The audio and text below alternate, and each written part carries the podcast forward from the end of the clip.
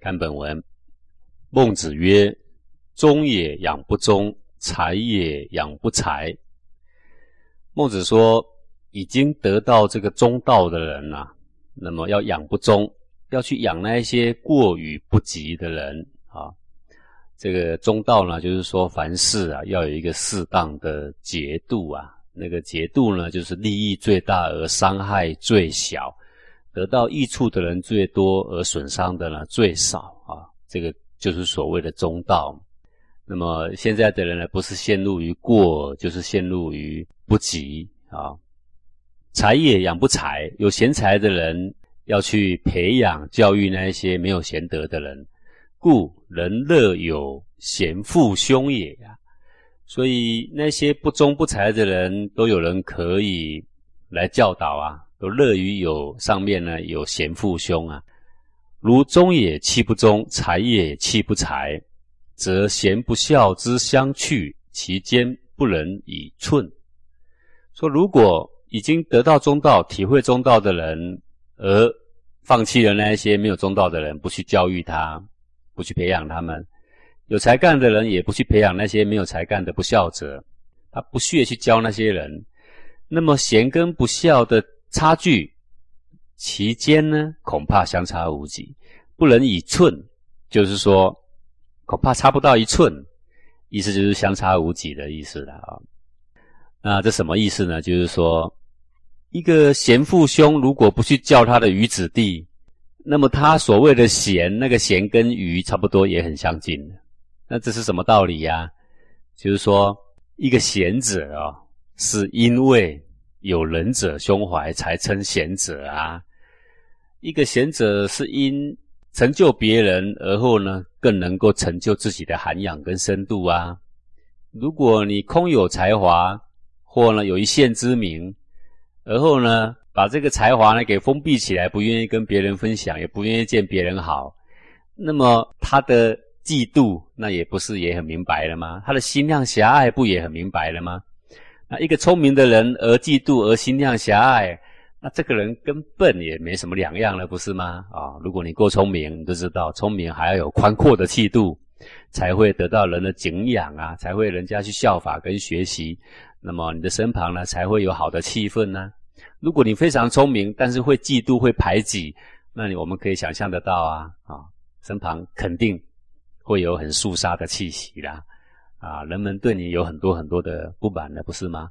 这个从古至今的道理都是一样的啊。所以有忠有才，就要有宽阔的度量，把你的才学去提拔那一些比你更差的人，让他们呢也能够获得渐渐的进步。这是为什么我们要提倡成人成己这个学问？成人才能成己啊，成人更能成己呀。啊这个是要劝众生勇于去度众啊，帮助众生，勇于去成就别人呐。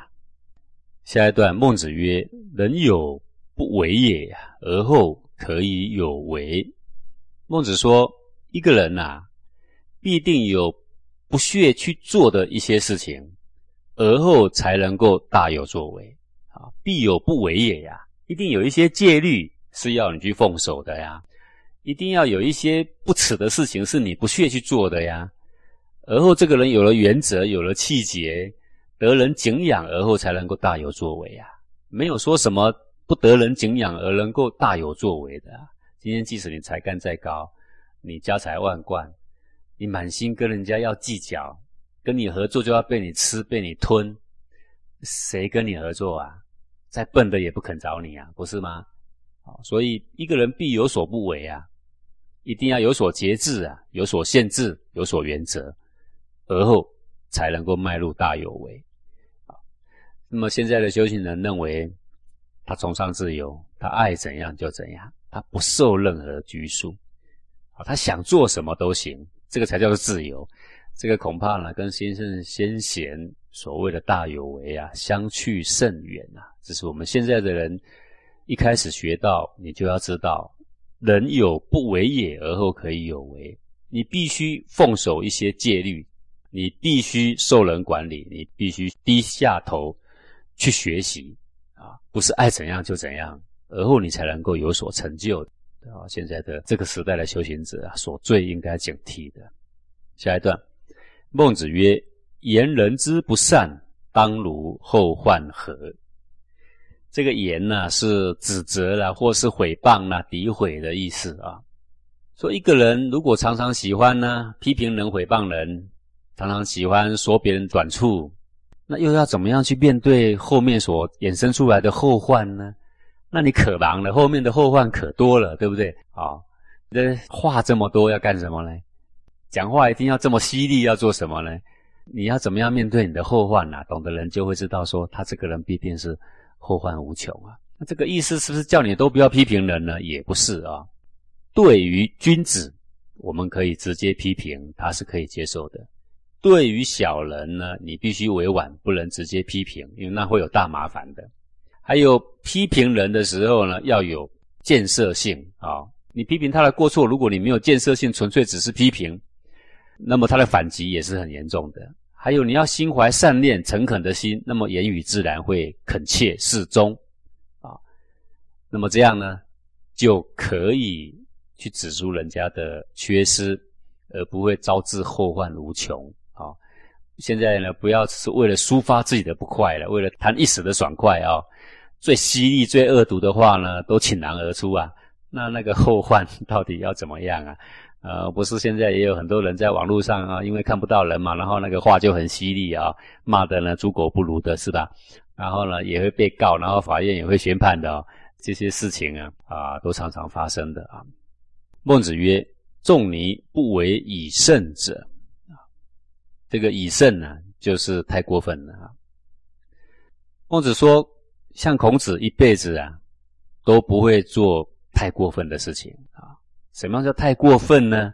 逼人过圣了。圣人的心怀啊，他是视天下一家，大公无私的。所以他跟谁讲话，即使是指出他的缺失来啊，都是为了他好的啊。”因此，孔子纵有所指责，也是本着成人的心啊，所以呢，都会在这个中道上面，不会树敌呀，非常的严重啊。那像现在的呃网络上最恶毒的批评呢，比如说脑残呐，什么有废物啦 等等啊，小小的事情骂个人都要用到最尖酸刻薄的字眼哦，这个就是叫做以圣，圣人不这样，非常心胸宽和啊。不做这些损人损己、伤心败德的事了。下一段，孟子曰：“大仁者，言不必信，行不必果，为义所在。”说大人是什么呢？得其大者为大人，看得远的、看得大的、顾得全大局的，我们叫做大人。真正的大人呢，言不必信，信呢就是这个信用、信实，或一个事情一定要去实践，叫做信。说出来的话，答应的事，不一定要实践。讲出来的话也不一定是实情。如果必须撒谎，他就会撒谎。行不必果，个事情做，也许做到一半就停止，没关系的。如果发现错了，早收手，早好。不必果，那个果就是彻底实施了，哦，很果决的彻底做到底了，叫做果了。这个有的时候我们会忽然呃说了什么话，答应了什么人，啊，然后呢就不得不去做了。做做做做到一半，我们发现呢，其实这个是错的。说对不起，没关系，对不起，把它给停止下来，不一定要爱面子，把它冲到底啊，不需要的啊啊！那个以前呢，年轻的时候啊，大家在闹着玩，说谁能够把这一瓶酱油喝下去的话呢，可以拿五百块。结果竟然激出那种匹夫之勇，你知道吗？有一个同学说：“好吧，那我就喝了吧。”然后呢，同学就抽抽抽抽五百块放在桌上。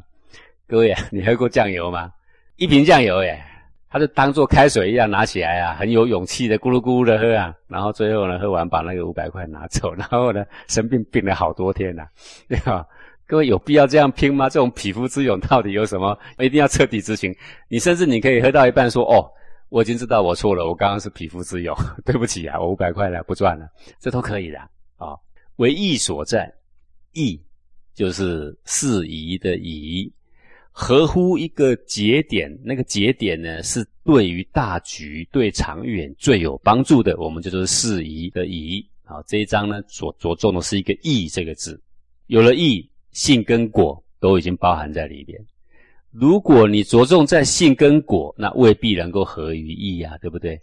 大人看义，而不是看当下的信用，或者是当下一定要彻底实施，不是看这个的啊。那这个为义所在哈，答应的人也不一定要做的啊，就看合不合于义。在这个孔子家语里面有这么一段啊，这个孔子到魏国去呀，然后到了这个路上，那个地方叫做濮啊，刚好这个碰到公叔氏。这个占据了濮的，背叛了魏。那孔子的弟子呢？他们整群人刚好经过，然后因为有兵乱嘛，然后孔子他们就整个被围起来了。他的弟子有一个叫公鲁良的，也是很有勇力的人呐。好，然后呢，他就很感叹说：“我跟着孔子出门哦，到这个匡这个地方呢，因为孔子太像杨虎了，我们又被围困。到了这个宋国呢，我们在树下讲道了，然后差点被这个桓鬼给杀害了。”现在来到这里呢，又刚好碰到别人兵变，我们莫名其妙又被困了啊！说难道必须战死吗？这是命吗？他就拿起了他的刀跟剑呐，然后把这个其他弟子纠合起来，说：“好吧，我们奋力一战吧。”结果呢，这样一来，那个仆人把他围住的人就吓了一跳了。他说：“这样子吧，如果你们不到魏国去的话，那么我就让你们通过。”好，然后孔子呢，他们就答应了，说：“好吧，好吧，那我们就不去魏国了，我们不去帮助他们了。”啊。结果呢？等这个围解开之后，他们把孔子给放了之后啊，孔子呢带着群弟子马上到魏国去呀。哈，然后他的弟子子贡啊，他就问孔子说啊：“我们刚刚才答应人家，哎，我们已经誓盟了耶，难道我们可以背着我们的誓盟如此的无信吗？”孔子怎么说呢？孔子说：“邀我以盟，非义也呀。”他说：“他们以生死来要挟我们，然后呢，来跟他誓盟啊。”指的天子的地说：“我肯定不到魏国去。”他说：“啊，这件事情本来就不义，所以可以不遵从。那什么才是义？我到魏国去，也许找到机会，也许有一个机会可以从政，我就可以救天下的民。那个才是真正的大义所在。哈，我举这个例子，告诉你说，一代的圣人孔夫子啊，亲口答应人家说不到魏国啊，出去没有百步就往魏国跑啦。那么样的无信呐，哎。为什么可以这样干呢？孔子做了一个非常好的示范。怎么样好的示范？他那个节点就刚好要切中在对大局是有最大帮助的，我就往那个方向去。好，这个才是义呀！好，那我再举一个例子啊，有一则新闻呢，一个孕妇哦，她报名了一个马拉松的，她报名的时候她还不知道她怀孕呢，结果呢，过了好几个月呢，才举行这个马拉松。那因为她报名很久了嘛，然后真正要参加的时候到的时候，她已经怀孕九个多月，她已经报名，她必定得要参加这个马拉松。结果带着九个月的身孕，还跑多久你知道吗？跑六个多小时，跑到快到终点的时候肚子痛了，马上送医院，一送去就生个小孩啊！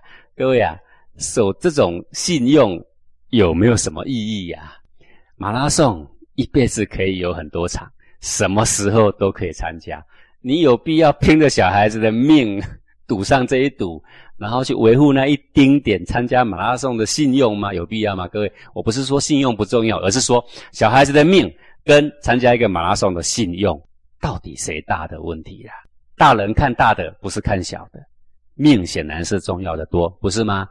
那个马拉松只是一个游戏呀，啊，然后我记得还曾经有一个学员呐。啊，他问我，他说他在安宁病房里边服务的，他很不安的，怎么样个不安法呢？他说他每一天都得要撒谎好多次。我说哈，你撒什么谎啊？你骗钱是吗？他说不是，我的病人呐，上了安宁病房能够走出去的几率几乎零呢。可是他们都会问我说他的病会不会好？我每天都要跟他们说你一定会好。我说我为此啊很不安呐。我说你不安个什么呢？你每天都在积功德，你有什么好不安呢？他说：“哈，我每天撒谎还积功德吗？”对呀，你服务安宁病房，你能够让临终的人每天盼到一丝的希望，就会有一点好心情。你不觉得这个是一个功劳吗？让病患有一点好心情重要，还是你自以为你有了信用，然后呢，呃，终于护持到一点德性重要呢？那宁可不要这个信用，逆其道而行都没有问题的。好，所以言不必信呐，行不必果。这个大人呢，就看说对人的尽兴全生有没有帮助啊？这个呢，是很重要的。为什么我一直要劝你们要读孟子啊？因为孟子里面到处都充满这样的例子，都很踏踏实实的告诉我们说，生活里面无处都充满着学问跟生活互相矛盾抵触的这种案例，不是吗？这种机会多得不得了啊！因为你不知道在这个矛盾的时候怎么样取大舍小，所以你老是告诉我们说圣贤学问不能用，圣贤学问是矛盾的，根本不能用于生活，不是的啦。你有没有发现，有很多社会价值观跟生活也是矛盾的呀？那你怎么走出来呢？就是看怎么取大舍小，这个就是大人；取小舍大，就是从于私欲啊，这个呢，我们就是小人啊。孟子曰：“大人者，不失其次子之心者。”孟子说：“什么叫大人？大人是心机很重的人吗？大人还是要一定要非常聪明的人吗？啊？”不是，他说大人很简单，大人就是不失其赤子之心。赤子是什么呢？全身红彤彤的，就是还在襁褓中的啊，纯洁无瑕的，无欲的，没有一点虚伪的，对任何事情都带着好奇的，对人会关心的，对内在的契机还保持无相的，还没有任何好恶分别取舍的，这些都叫做赤子心呐。这一段我觉得就是对大人的定义定义的非常好。就大人不是你想象中的高高在上哦，或者是像一般的玩空者，要保持的坐在那里，然后脑中不起一物，空空无知的。大人是务实的，只是无私，只是公正，只是无欲而已啊！啊，所以学道要学大人，呃，不可踏入这种上玄好奇里面啊。下一段。孟子曰：“养生者不足以当大事，唯送死可以当大事。”孟子说：“奉养你的双亲，这是人的基本责任，算不得什么了不起的事情了，所以不足以当大事。唯送死可以当大事。说特别是怎么样让我们的双亲安安稳稳的，喜乐的、放心的走完这一生啊。”这件事情啊，是可以当大事，这是了不起的事情。养生只是每一个人的基本责任呐。那怎么送死呢？这个送死的含义可广了啊。在他闭上眼睛的时候，对于他的这个儿孙非常放心的。每一个人的德性呢，都让他放心；每一个人的做事情呢，都有原则；每一个人都非常成熟，而不是像个小孩子一样。不是每一件事情都要他呢很担心、提心吊胆的为你去铺张。为你去准备，可是经过他的教育，没有想到你们这么成熟，你们这么懂事，好，然后他很安心的、很喜悦的闭上他的眼睛，这个呢，送死呢，才是真正的大事。另外还有一个意义呢，这个修行的人呢，一个人成圣，父母便是圣父圣母了呀，一子成道呢，超拔九玄七祖啊，可以升天哦，这个才是真正的送死啦。你把他送到哪里去呢？你把他送到地狱去了，还是把他送到天堂去了呢？他还在的时候呢，你是他的儿子，他是你的父母，你有没有适当的时候增见呢？有没有因为你的存在，你的父母的德性因而得到提升呢？有没有因为你的修炼呢，开始慢慢的化掉身中的阴气，而我们身中的气跟父母的气是相通的啊？当你身中的气正在净化的时候，你的父母的气也在净化，所以这个才是古人说。一子成道，鸡犬升天的原因所在了啊！